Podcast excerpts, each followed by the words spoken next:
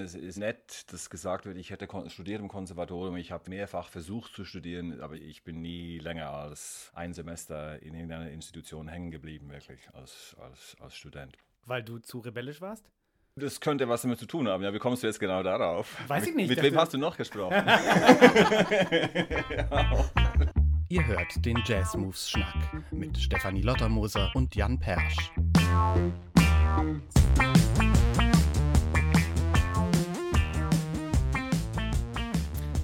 Moin Steffi. Moin Jan. Wir sind in der Hamburger Neustadt am langen Konferenztisch, der Steffis Arbeitszimmer darstellt und haben einen Gast namens Christoph Schweizer. Hallo Christoph. Hallo zusammen. Ich habe über dich gelesen, über euch gelesen. Du bist ja Vorsitzender der Jazz Federation Hamburg und ihr habt ein Seminar gegeben, glaube ich, vor drei Jahren unter dem Titel Was ist Jazz? Und dann frage ich mich, zu welchem Ergebnis seid ihr gekommen? Was ist Jazz? Also. Endlich kann das mal jemand beantworten.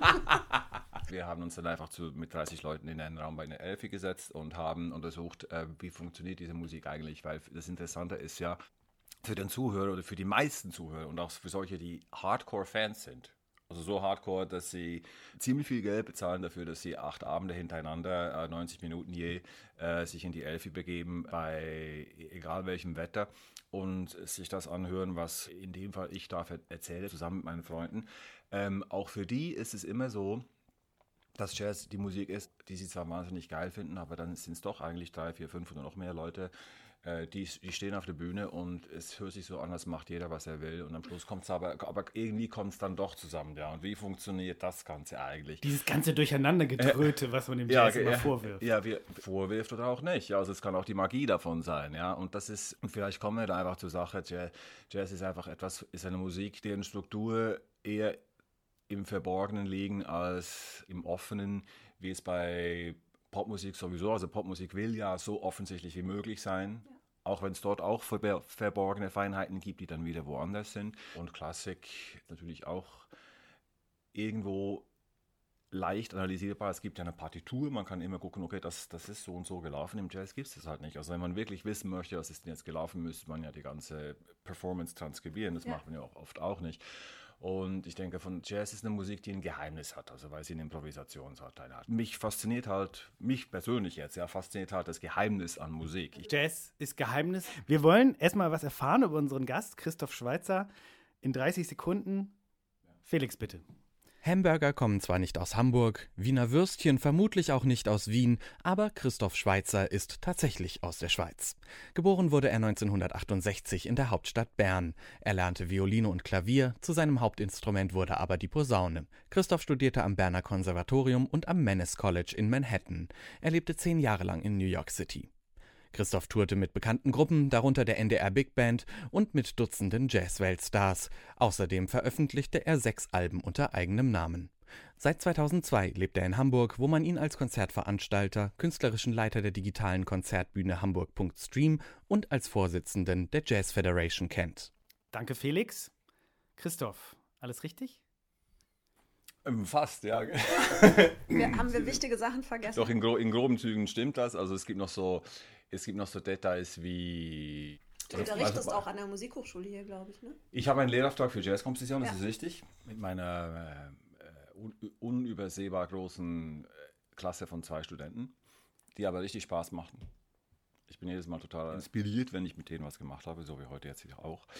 Äh, was soll ich sagen, bei den, bei den Big Bands muss man noch Name-Dropping machen. Also mit der Ende Big Band war ich ja, das war, das war vor langer, langer Zeit, als wir zusammen unterwegs waren. Es gab andere Bands, mit denen ich mehr gearbeitet habe und das war zum Beispiel die Band von George Grunz, da waren wir äh, einige Jahre zusammen unterwegs. George Grunz, der Schweizer Komponist und und äh, also langjähriger Leiter des, der Berliner Jazztage und, und, und, und, und, genau. Maria Schneider hast du auch gespielt. Maria Schneider habe ich, genau, das war so die, die, die, der Abgesang im Visiones damals.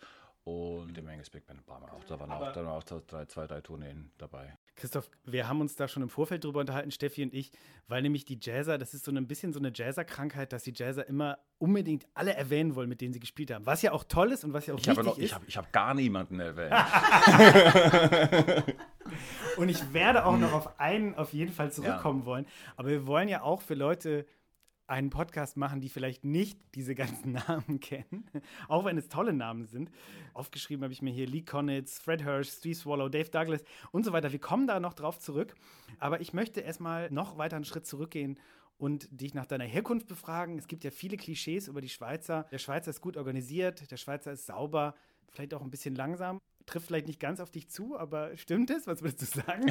also, ich bin, ich bin das Gegenteil in jedem. Also ich bin schlecht organisiert, schnell. Das war noch sauber. Ich weiß, ich weiß Was für schlimme Klischees. Ich, habe tatsächlich, ich entschuldige mich von meinen Corona. ja, ich möchte okay. darauf hinweisen, dass ich ja. tatsächlich Klischees ich, gegoogelt habe. Ich lebe ja auch nicht. Ich lebe, also es gibt auch einen Grund, weswegen ich doch nicht dort lebe. ja. Bist du, du bist verheiratet, ne? Ich bin verheiratet. Ist deine ja. Frau äh, Deutsche? Weil ich habe neulich einen Artikel über Ehen zwischen Deutschen und Schweizern gelesen, wo tatsächlich auch lauter so schlimme Sachen drin standen, wie dass man sich daran gewöhnen ja. muss, nicht immer so organisiert zu sein, wie man das natürlich ist, wenn man in Deutschland groß geworden ist. Das Schöne an Klischees ja, ist, sie sind natürlich schlimm, aber sie stimmen auch ein bisschen. Wie ist das denn also, bei euch? Also es, also es, gibt noch extremere Kombinationen, ja, wie in meinem Fall, weil meine Frau ist Russin, ja. Das ist auch nochmal so eine, eine Kultur, kein Clash, aber eine interessante Verbindung, weil ja Russ, Russland oder die russische Mentalität seit jeher eigentlich auch eine starke Schweiz-Affinität hat, viel stärker als für Deutschland mhm. zum Beispiel. Wir okay. machen mal eine Folge Jazz und interkulturelle Ehen. Das, ja, In Hamburg. Beziehung, Beziehung zumindest. Ja, sehr gerne, Ehen, ja klar. Ehen ja. sind ja vielleicht ein Modell der Vergangenheit. Ja, also Ehe, ja, Ehe und Beziehung ist was anderes. Ach so. okay, das ist noch ein ganz anderes Fass, was wir da aufmachen. aber gibt es, gibt es sowas wie, nein, natürlich gibt es keinen Schweizer Jazz, mhm. aber du hast ja da am Konservatorium studiert. Mhm. Natürlich herrscht da ein anderer Spirit als in Manhattan oder in Kanada oder in Hamburg, aber kannst du das irgendwie benennen, wie, wie die Stimmung in der Schweiz ist, gerade im, im Jazz? Also wie sie jetzt ist, da kann ich nur so einen, einen, Blick von außen drauf geben. Also ich weiß, ich weiß, wie es damals war, aber ich, und es hat sich massiv verändert. Ja. Also ich muss dazu sagen, es ist nett, dass gesagt wird, ich hätte studiert im Konservatorium. Ich habe ich hab mehrfach versucht zu studieren, aber ich habe nie, ich bin nie länger als ein Semester in irgendeiner Institution hängen geblieben, wirklich, als, als, als Student. Weil du zu rebellisch warst? Das könnte was damit zu tun haben. Ja, wie kommst du jetzt genau darauf? Weiß ich nicht. Mit, wem hast du noch gesprochen? ja, Gut. Nee, also es war, was soll ich dir sagen? Also, also ich war im Konservatorium, das war eine klassische Ausbildung, ja, weil ich wollte einfach mein Instrument richtig, richtig, richtig gut spielen können und ich bin auch sehr dankbar für alles, was ich dort mitgekriegt habe über meinen sehr tollen Lehrer äh, Branimir Slokar. Und dann gab es die Swiss Jazz School, die es immer noch gibt und das war damals eine und ist immer noch eine sehr tolle Schule. Damals war sie sehr stark, man würde sagen, Bebop orientiert, was überhaupt keine Wertung in irgendwelche Richtung beinhalten, aber es war, es war eine sehr gute Schule. Ich habe ja auch dort sehr viel gelernt. Ich habe auch einige Kurse belegt dort. Die Schule hat sich seither in den letzten Jahren völlig neu ausgerichtet. Was immer das bedeutet oder wie jetzt da gearbeitet wird, äh, weiß ich, weiß ich einfach okay, nicht. Ja. Und das ist also, wenn du jetzt fragst, wie ist der Jazz, jetzt kommen wir auf die Frage zurück. Ja, irgendwann komme ich dann schon dazu. Wie ist denn der Jazz in der Schweiz? Es war, also das Interessante ist, wie, wie sehr viel selbstbewusster der geworden ist. Es gab eine Zeit, also als ich groß wurde, so gab es George Grunz, das war der, der Überchef, und da gab es Typen wie Daniel Lumière oder Franco Ambrisetti, die irgendwie auch zu diesem Dunstkreis gehören und dann war aus der Generation schon ein bisschen näher an mir, dann war Daniel Schnieder, der halt ist auch ein Spieler, bis heute auch, ein sehr äh, feiner Freund von mir, der mich auch sehr äh, inspiriert hat. Und der aber auch so eine, ich sag mal, globale Vision entfaltet hat, ja, und das immer noch tut. Und dass dann eines Tages eine ganze Generation von Leuten äh, kommen würde wie Nick Badge oder lange nicht die einzigen, ja, aber die international Furore machen würden, das sah damals niemand kommen. Ja. Ich versuche es auch mal ein bisschen abstrakter. Also, du mhm. ahnst, ich möchte eigentlich am liebsten, dass du weitere Klischees von dir gibst, aber um ah. Gottes Willen, sozusagen für jemanden, der eben sich nicht so in der Jazzszene auskennt, frage ich mich eben, wie ist es denn dann, wenn man da studiert und wenn man dann Manhattan studiert? Wie war ja, das, als ja. du in Manhattan man steigt aus der U-Bahn und ist erstmal völlig erschlagen und geht dann an dieses College. Und Ach, es war herrlich. Es lief so, dass ich, also ich, nach die Idee mit Nordamerika kam, weil ich einmal nach Banff, das ist ein malerischer Ort in den Rocky Mountains in Kanada, einen Workshop gemacht habe. Drei Wochen im Sommer, äh, drei Wochen mal das, genau. Einfach nur, also essen, spielen, schlafen, so. Schlafen am wenigsten. Und das war sehr toll. Und da waren halt auch Leute aus dem Umfeld von New York. Da dachte ich, gut, ich, ich will mal dahin. Und ja, man kann das nicht beschreiben. Also auch der, der, der, in dem Alter hat man diesen Mut, aber ich, ich kannte einen Trompeter, James Soller. Es ist kein Name-Dropping, James Soller kennt niemand, aber, muss, aber James Soller ist halt einfach so ein Typ. Es ist halt einer von diesen Typen, die gehören, also die kennt man vielleicht nicht, also die Szene wie hier auch, ja, besteht ja immer aus ganz vielen Leuten, die, die die Szene auch ausmachen, aber die man vielleicht gar nicht so kennt. Das ist ganz wichtig zu wissen. Also, dass das eine Szene sind nicht nur die, die, die Leuchttürme oder die Leute, die man überall kennt. Den, den kannte ich und der hatte eine Wohnung in der Bronx und sagte, komm, da kannst du mir kommen. Und ich stieg tatsächlich am Flughafen an JFK in dieses Taxi mein, und fuhr in schwarzer Nacht in die Bronx zu meinem Freund. Du fragst nach dem ersten Eindruck, ja, und das war der erste Eindruck, ja. Und ich war eine Woche dort und der nahm sich die Zeit und er führte mich durch diverse Clubs in, in, in New York. Ja. Kommen wir mal zum Main Dropping, aber wir werden das, also ich sah halt dann Freddie Hubbard und ich sah die Mingus Band ganz am Anfang und, und also es war, wir, wir reden von 1991, ja. Ja. Und noch viele andere Sachen. Also Schulen haben wir angeguckt und einfach, einfach Leute kennengelernt, dieses Ding eingesogen, ja. Und dann. Total wertvoll, wenn man eine Person hat, die in so einem fast unübersichtlichen Ausmaß an Jazzstruktur des Stars einem den Zugang so ein bisschen mehr ermöglicht. Genau, genau, die so, so Richtungen aufmacht, ja. Und das ist was soll ich dir sagen? Es ist einfach, äh, wir kennen das alle, es ist einfach eine Faszination für dieses Fluidum, für, die, für diese Energie. Es ist, eine, es ist eine Kunstform, die gehört zu dieser Stadt. Und es gehört einfach dorthin. Es kommt halt von da und das sind die Typen. Es ist eine Energie, äh, ein Energielevel auch, das kann man gar nicht beschreiben. Ja. Man hat natürlich davon gehört, man erwartet das, aber wenn man das dann sieht, es ist ein völlig, es ist nochmal ein völlig anderer Kick und eine unglaubliche Inspiration. Aber auch furchteinflößend, weil es so weit weg ist, dann doch mhm. mental und vom Können her, ja. wo, von, von wo man gerade selber ist und auch von der äh, dann kommt dazu die, die kulturelle Seite, dass der Amerikaner eine völlig andere Art hat, sich selber gegenüber anderen zu definieren und sich, und ja. sich, zu, sich darzustellen, als man das gerade, gerade in der Schweiz gewohnt ist. Ja, wobei sich auch das zum Glück würde ich sagen, verändert hat im Laufe der hm. letzten hm. 20, 30 Jahre. Das stimmt, man wird wirklich förmlich erschlagen von Persönlichkeiten, die man halt sonst nicht live trifft. Ich weiß, als ich hm. mit das erste Mal in New York war, war ich an so einem Workshop an der Manhattan School hm. auch damals und bin einfach direkt in so eine Masterclass mit Joe Lovano reingelaufen. Und es war für mich auch einfach so, der ist jetzt hier einfach. Und es ist kein Konzert, sondern ich darf mit ihm sprechen. So, das ja, klar, ja, klar. Wirklich? Ja, ja, ja, Fan, natürlich. Jeder von uns ist ja auch Fan. Ja. Dann, dann, schwitzt man wahrscheinlich schon mal so ein bisschen. Natürlich kriegt man die Personen anders mit, wenn sie einfach da sind und real und wenn man sie an dem Ort trifft, wo sie leben und selber auch irgendwie arbeiten und agieren, das ist natürlich ein Unterschied, als wenn man sie halt auf einer Bühne, wo auch immer sieht. Ja, aber hast du dich wie ein Alien in New York gefühlt, so wie Sting? Das kann ich so nicht sagen. Aber ich wusste damals einfach, ich will da sein. Ja. So, mit mir war das. If you can make it here, you can make it anywhere. So. Für, vielleicht, also das, das, ist jetzt nicht das, was mir durch den Kopf ging, aber mir war einfach klar, mir war einfach klar, dass ich so viel davon mitnehmen möchte. Hast du direkt also, entschieden, auch dass du da studieren möchtest und gleich diese Aufnahmeprüfung dann da gemacht? Oder warst du erstmal nur so da? Das war nur ein kurzer Besuch und dann gab es so die Geschichte eben, ja, welche Schule will man denn jetzt in der Aufnahmeprüfung hier und da und dann. Ich glaube, im letzten Endes, das war so eine mysteriöse Sache, wo ich an dieses Manus College hieß, das mehr oder weniger ohne Aufnahmeprüfung und ohne, also es war so eine etwas letzten Endes dubiose Geschichte. Aber Wasser illegal? Aha, doch ein sag doch, stell doch nicht solche Fragen. ja, genau, genau so. es ist gab, es ist gab. Ja, jetzt ist also es gab, also, sagen wir so, ich war einer von vielen, die dort waren und die Departementschefin musste dann irgendwann den Hut nehmen. Okay. Aha. genau. Okay. Christoph Schweizer ist schuld.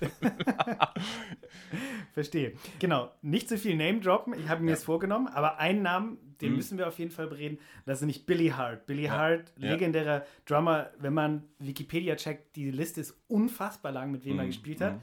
Ich möchte ich nur drei erwähnen. Jimmy Smith, Charles Lloyd, Miles Davis. Also es unfassbar tolle Musiker. Und du hast damals, glaube ich, unter ihm schon studiert oder hast ein, was belegt. Und er hat so einen schönen Satz zu dir gesagt, als Band, weil ihr nicht so richtig harmoniert habt, hat er gesagt, You guys need to learn how to love each other. Okay. Fand ich sehr schön. Ja, ja. Steht auf deiner Homepage. Steht das drauf? Wow. Ich habe das auch gelesen. Wow, okay, alles klar. Das muss ich, ja, das ist, das ist so, wow. Das ist schön, das ist schön, dass ihr das gelesen habt. Ja, das war so ein Key, Key Moment halt. Also das war so der Schlüsselmoment ich erinnere mich lebhaftestes daran, ja, an, diese Situation, also in diesem Keller von diesem Manus College. Und äh, ich saß auch im, im, Büro vorher und ich, ich fragte die Departementchefin, wer ist denn jetzt unser Ensemblechef? Und er sagte, ja, das wird dann Billy Hart sein, wenn er denn kommt, ja. und, und dann saß er da und wir spielten, was war das? Web City spielten wir. Das ist so ein, so ein Bebop-Stück halt. Das, jetzt, ist, jetzt wir schon wieder so Insider-Sachen. Alles gut, das ich auch. Insider sind erlaubt. Also, ja, ja. Und der, der Bassist war Omer Avital. Und, äh, und so und, und, and, und, andere Leute, also und dann legen wir uns Instrumente ab und, und, alle, eben alle, alle fanden sich irgendwie zu gut oder nicht gut genug oder zu komisch oder ich weiß auch nicht. Und Billy sagt, also so diese Aussage, ihr müsst erstmal zusammen Musik machen wollen. so. Und das war, wie soll ich sagen, der, der Mann ist ein Universum und, und glaube ich, bescheiden auf seine Art, auf eine andere Art weiß er wieder. Jeder, der ihm begegnet, jeder Musiker, aber auch jeder Zuhörer, er versteht es halt sofort und deswegen ist er so respektiert von allen. Er wird ja jetzt äh, Ende November dann auch 80.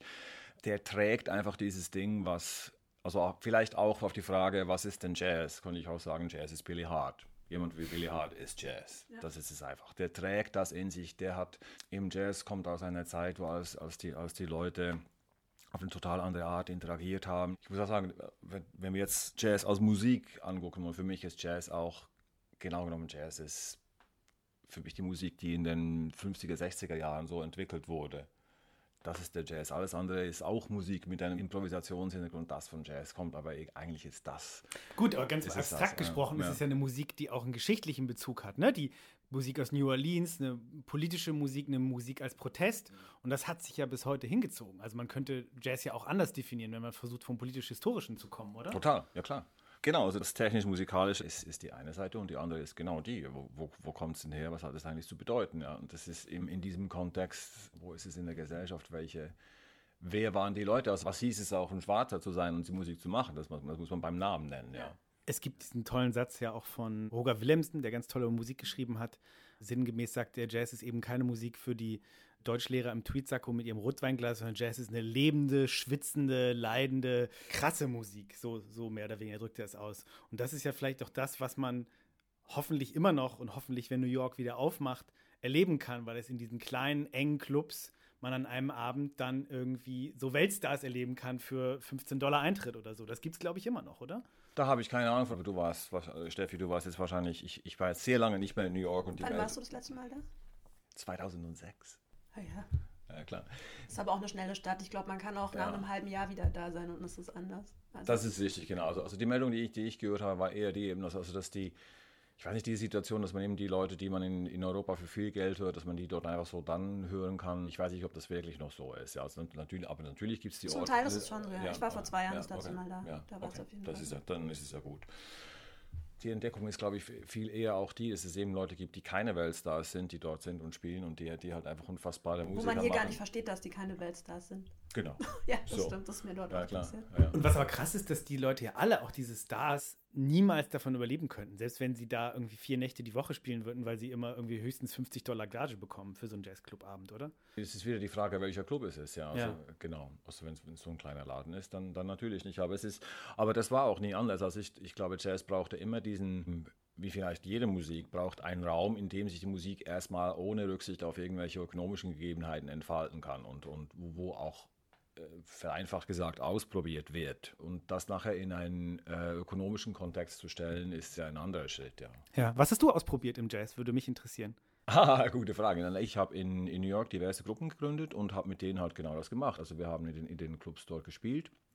Es gab eine Band, mit der haben wir äh, sehr, sehr komplizierte Musik gespielt. Die haben wir auch sehr lange, was für lange unüblich ist, sehr lange äh, geprobt und dann auch dort auch ausgetestet. Und dann die haben diese Gruppen in Europa vor allem getourt. Aber hast du ja, ja. irgendwelche krassen äh, Gadgets benutzt, irgendwelche, so deine äh, Posaune durch einen Gitarrenverstärker gejagt oder hast du sonstige Sachen ausprobiert? Oder? Ah, okay, nee, das waren Sachen, die habe ich in New York nicht gemacht. Also wir haben also jetzt ein bisschen was mit Effekten, aber das, das ging, da ging es mehr um die Musik, also um die Musik als solche. Also das, was jetzt, ich suchte was über die Komposition, ich suchte was Besonderes, äh, was ich heute noch tue. Genau, das war alles in dem Sinne akustische Musik und das, und das lebte halt es lebt auch von den, von den Leuten, die, so wie jede Musik, ja, lebt von den Leuten, die sie zuletzt spielen. Also wenn man dann jetzt als, als Jazzmusiker oder als Bandleader äh, eine Komposition schreibt, dann ist ein Teil von der Komposition ja immer, sind die Leute, die es aufführen.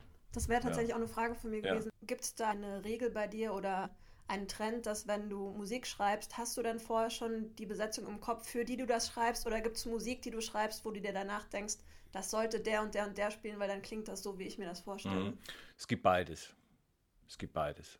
Aber wenn ich jetzt so auf die Schnelle zurückdenke, war eigentlich das meiste schon aus dem Kontext. Also es gibt viele. Es gab, es gab Fälle, wo ich Musik geschrieben habe, wer könnte das jetzt spielen Ja. oder wer sollte das spielen. Und die andere Situation, genau, wo die Band da war, ich sagte so, was schreibe ich für die als nächstes.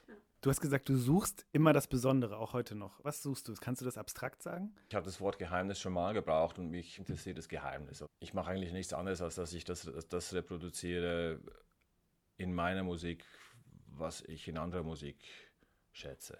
Das heißt, wenn ich eben eine Musik höre, die mich interessiert, dann, versuche ich das zu analysieren oder zu lernen, was dort passiert und ich überlege, wie jetzt nicht die gleichen Sachen auf meine Musik anzuwenden, aber zu sagen, äh, äh, welches, wie soll ich sagen, welches Geheimnis könnte denn meine, Musik haben oder welche, was könnte da sein und, und manche Sachen, manche, manche Sachen sind auch Ideen, die kommen einfach so, ja. Aber das, wenn du sagst, das Besondere suchen, ist schwer zu erklären. Also ohne jetzt, ohne jetzt, dann landet man schon schnell wieder in einem, in einem Fachlatein. Ich will nicht, ich soll sagen, Jazz oder äh, welche Musik auch immer und schon gar nicht meine Musik auch. Es soll nicht eine Musik sein, die man nur hören kann, wenn man was davon versteht oder sie studiert hat oder so, sondern Musik ist immer so, egal wie sie ist. Das ist ganz wichtig für jeden Zuhörer, finde ich. Ähm, Musik muss man einfach hören und lieben und mögen oder auch nicht. Punkt. Und wenn und, und man muss nichts verstehen. Also man hört ja oft den Kommentar von den Zuschauern, ja, es ist äh, äh, da komme ich jetzt nicht mit. Wie, wie ist denn das jetzt gemacht? Oder da bin oder so nach dem Motto, ich bin ja nicht gebildet genug, um es zu verstehen, was es denn eigentlich ist. Ja. Und, und, und meine Antwort ist dann immer die, also man, natürlich jeder, der möchte es verstehen, kann es tun. Deswegen machen wir so Sachen wie, äh, wie was ist Jazz. Es macht totalen Spaß, mit den Leuten über, über Musik zu reden, weil man dann selber als Musiker für mich zumindest, ja. Also das merkt, dass der Standpunkt des Hörers ein total anderer ist als derjenige des, Mus des Musikers. Und, und, das mal richtig anzusprechen, das war, das war immer eines der spannendsten Sachen daran. Aber Ah, das ist ja auch gut so. Ich würde mir manchmal wünschen, ich könnte unvoreingenommener Musik hören. So wie jemand, der ja. das halt nicht studiert hat. Oder gerade auch, wenn ich mir andere Saxophonisten anhöre, ich kann das genau. kaum nicht irgendwie ja. analytisch hören. Ich würde das manchmal so gerne abstellen. Ja, ja. Genau, aber um darauf zurückzukommen, also Musik muss so sein, dass man sie hören kann und sich freuen und das Publikum darf man vor allem, glaube ich, einfach nicht unterschätzen, weil das habe ich oft gemerkt. Also das ist einfach eine, eine der Hauptsachen. Also ich habe so, äh, wenn du jetzt sagst, experimentelle Sachen, ja, das war jetzt in New York witzigerweise weniger der Fall, als, als ich nachher hier war. Da habe ich ja äh, viele Jahre lang oder bis heute noch eigentlich auch mit ähm, äh, improvisierenden Musikern und vor allem einem Musikpartner zusammengearbeitet. Das ist dann äh, sehr, sehr aus, ausgefuchste neue komponierte Musik bis zu ganz freie Improvisation, äh, wo dann wirklich jede Form von Geräusch mit zur Musik zählt. Meinst du ja. mit den Berlinern, mit Lillinger und so? Oder? Nee, nee, nee, das war also noch, noch viel abgefahren. Das ist ein, äh, ein Komponist und Cellist äh, aus Genf, der heißt Brice Gatrin. Ah ja. ja. Und ähm, da haben wir einfach so oft die Erfahrung gemacht, dass Musik ist die ist eigentlich eine Vermittlungsfrage. Es kommen immer sehr wenige oder oft sehr wenige Leute, die solche Musik hören, aber jedes Mal, wenn, wenn diese Musik an, zu, durch Zufall an ein Publikum kommt, das eigentlich nicht darauf vorbereitet sein kann, finden es die Leute toll. Ja. Das erlebt ihr ja auch. Das ist das Komische an unserer Musik. Es ist nie so, dass diese Musik auf Leute trifft, die, die, die dann, also sozusagen, du würdest jetzt vor einem vollen Saal spielen und dann läuft, und nach dem ersten Stück läuft die Hälfte raus, weil sie sagen, nee, das ist jetzt nicht das, was wir wollen, sondern, sondern die, die aller, aller, allermeisten werden eben doch da sein und sagen, wow, wie heißt denn das? Weil sie neugierig sind. Genau. Ja, und was äh, wichtig ist, was zum Beispiel uns auch Tina Heine gesagt hat, wie wichtig das Setting ist. Also die Leute hören sich das krasseste Zeug an, wenn sie sich wohlfühlen, wenn sie das Gefühl haben, sie werden abgeholt, sie werden mhm. ernst genommen, das Licht stimmt, die ganze Atmosphäre stimmt, die Bestuhlung, wie ist das Setup der Bühne, das sind so viele Kleinigkeiten. Guter Punkt. Und wenn die Leute sich dann wohlfühlen und sich total öffnen, dann hören sie sich sowas an, was sie sich zu Hause niemals. Mir geht es ja genauso. Also viele mhm. Sachen sind mir zu krass zu Hause, aber live ist es fantastisch. Das ist auch eine super Überleitung zu Christophs Tätigkeit als Konzertveranstalter, womit wir auch nach Hamburg springen können. Eben, ich freue mich wahnsinnig, dass die Jazz Federation ja. aktuell natürlich auf Corona, Grund von Corona-Beschränkungen, braucht man mehr Platz, kann man nicht in den engen Stage Club gehen, aber ihr macht jetzt regelmäßig in der Fabrik Konzerte, was ich toll finde. Ich liebe die Fabrik. In der Fabrik hat zu wenig Jazz stattgefunden, meiner Ansicht nach, die letzten Jahre. Jetzt kommt es so ein bisschen wieder. Wir hatten auch auf jazz-moves.de einen Artikel über die Geschichte der Fabrik als Jazz-Location. Und ihr macht da regelmäßig Sachen. Und das ist toll, auch eben junge Bands, Nachwuchsbands da zu sehen auf dieser, dieser geschichtsträchtigen Bühne, wo eben schon Miles Davis gespielt hat. Das ist herrlich, ja klar. Ja. Ja, das ist toll. Das ist, das ist ein Glücksfall jetzt. Und also wir sind alle, sozusagen, es ist eine zarte Pflanze, die wir da hegen. Und es ist, glaube ich, allen klar, dass das dass nirgendwo geschrieben steht, wie das unter Normalbedingungen, ob und wie das unter Normalbedingungen Wie viele Plätze könnt ihr da anbieten im Moment? Wir können 150 Plätze anbieten. Ja, das ist ja eh schon mehr, als viele andere Jazz-Konzertveranstalter gerade haben. Ja, also wir hatten jetzt, genau, und wir hatten jetzt vier Konzerte bis jetzt und die waren eigentlich alle ganz oder fast ausverkauft. Ja. Also das war, das war jetzt eigentlich wirklich, hat uns sehr gefreut und es macht, es macht, wie, wie du sagst, es macht sehr großen Spaß und ich bin. Ja. Was reizt dich denn am Konzerte veranstalten? Wie bist du dazu gekommen? Ja, das ist eine Frage. Ja, ich kam seinerzeit kam Günter Munke auf mich zu, das ist aber jetzt sieben Jahre her, sechs, sieben Jahre, und, und, und sagte, ja, wir brauchen noch Leute, die sich engagieren. Und dann kam ich dazu und irgendwann, irgendwann äh, fing ich an, ein Programm zu machen und irgendwann war ich Vorsitzender. Ja, das kam dann so, das kam dann irgendwie so. Ja, ja. Einfach nicht genug geweigert. vielleicht, vielleicht, vielleicht, vielleicht, vielleicht. Das ist ja, es ist ja, ist ja, ja, was reizt mich daran?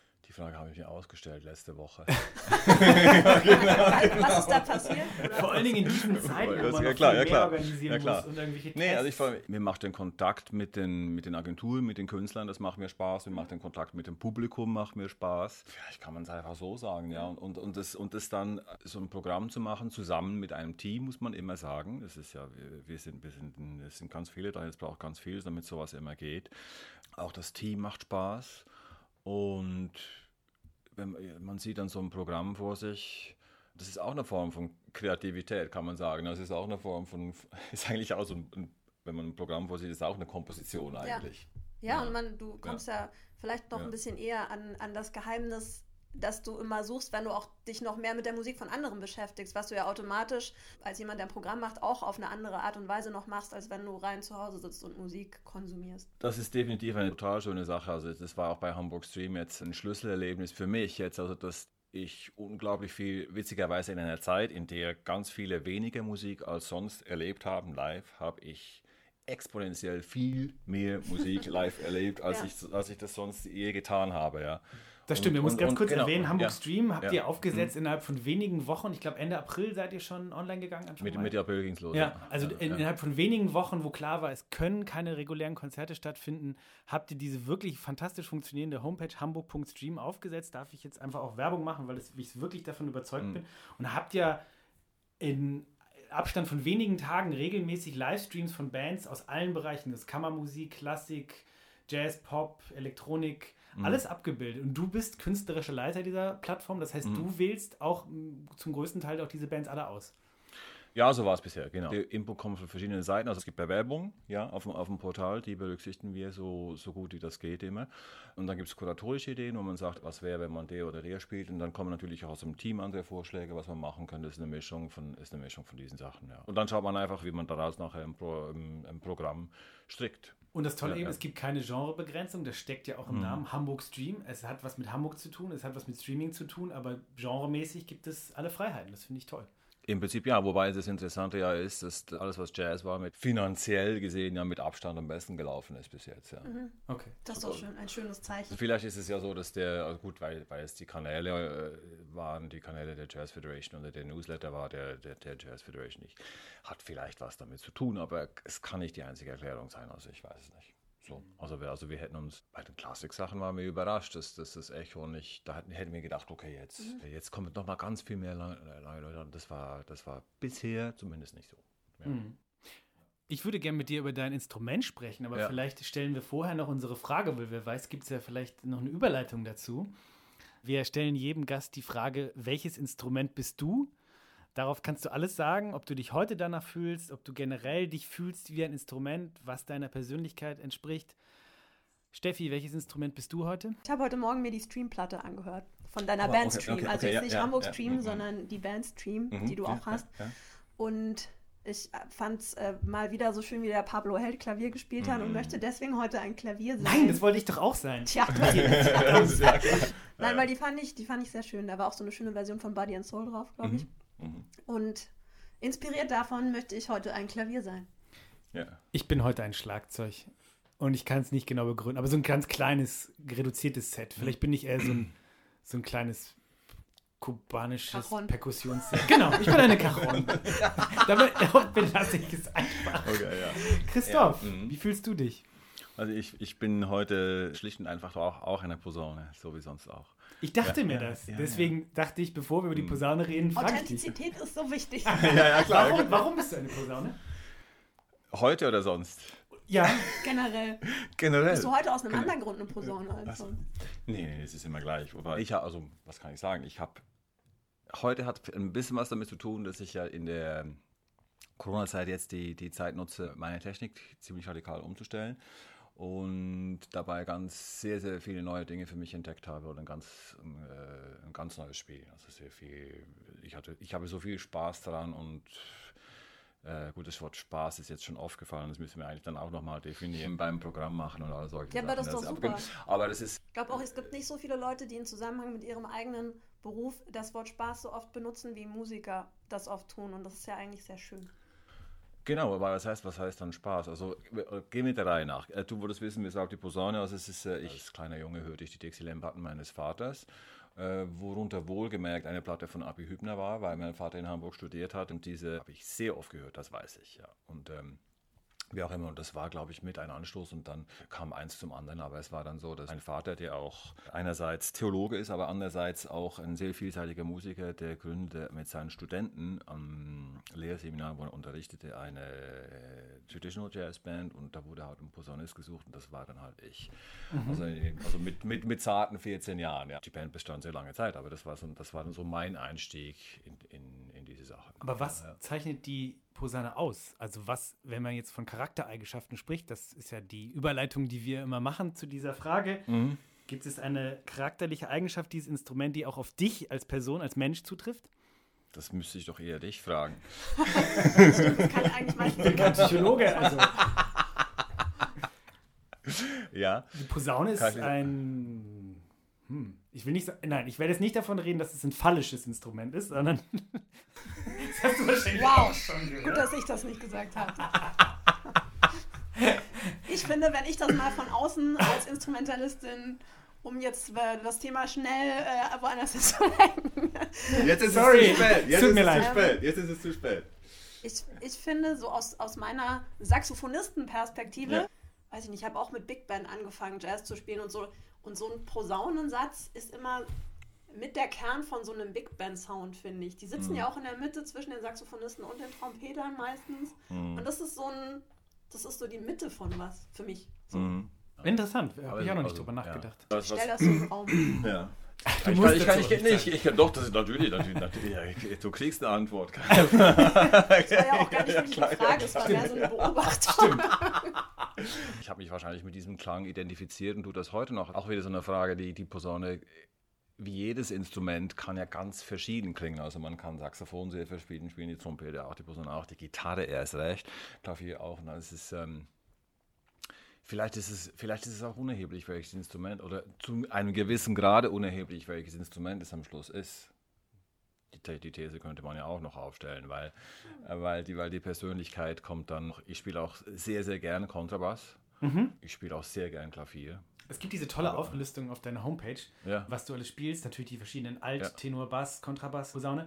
Ja. Tuba, Alphorn, Basstrompete, Euphonium und ein Wort, das ich neu gelernt habe, auf Englisch Sackbut, auf Deutsch gibt es aber auch Sackbut, Sackbut, das ist Barockposaune. Barockposaune. Ja. Klingt toll, Sackbut. Sackbut. Klingt mehr wie so ein Fisch oder so. Eigentlich schon, ja. Auf Deutsch schon, ja, weil es gerade so heißt, weiß ich nicht. Aber ja. ist es wirklich Ja, so, dass ja. du denkst, ah, jetzt brauche ich diesen Bar Klang- Klang der Barockposaune? Ist Hast du das jemals gehört? Ich, nicht, dass ich wüsste. Also vielleicht habe ich es gehört, aber Ja, ich, ich- demonstriere das mal, muss, muss vorbeikommen. Ist, es Sehr ist, gern. Es ist verrückend schön. das ist also quasi das älteste Posaunenmodell, was es gibt, oder? Ja, Posaune ist ja das älteste Blechblasinstrument. Also, ist, ähm, also die Posaune in der Form, wie, wie die Barockposaune ist, oder sagen wir so, es ist, ist das ein Instrument, das sich in der Form am längsten gehalten hat. Also Ventile gibt es ja erst seit 100 Jahren. Die Zugposaune, das, das ist ein Instrument, das aus der Renaissance kommt, ja. Mit der, mit, also mit der Technologie, wie sie heute noch funktioniert. Und die waren halt alle mit einem viel engeren Bohrung, mit dem, mit dem Stahlstück, was weniger, weniger konisch war. Und es gibt einen wunderbar weichen, sanften Klang, der ist herrlich. Also gerade nach, gerade nach- Vielleicht bin ich dann heute ein Sackbutt. Ich fühle mich so. Vielleicht ja. Ich, Also, also, würde ich gerne sanft dahin schmelzen. ich, also Sackbutt habe ich auf Deutsch noch nie gehört, aber vielleicht, vielleicht hast du das jetzt erfunden. Nein, Genau. nein, ich habe es Die, gegoogelt. die Barock. Ach, Google weiß klar. alles. Wow, wow, okay, Ja. wow, okay, das ist mir neu. alles klar. Christoph, Ja, es gibt ja. eine Mhm. Band, die du noch hast, die heißt Young, Rich and Famous. Mhm. Bist du das schon? Bin ich das schon? Oder noch? Ich bin. ich bin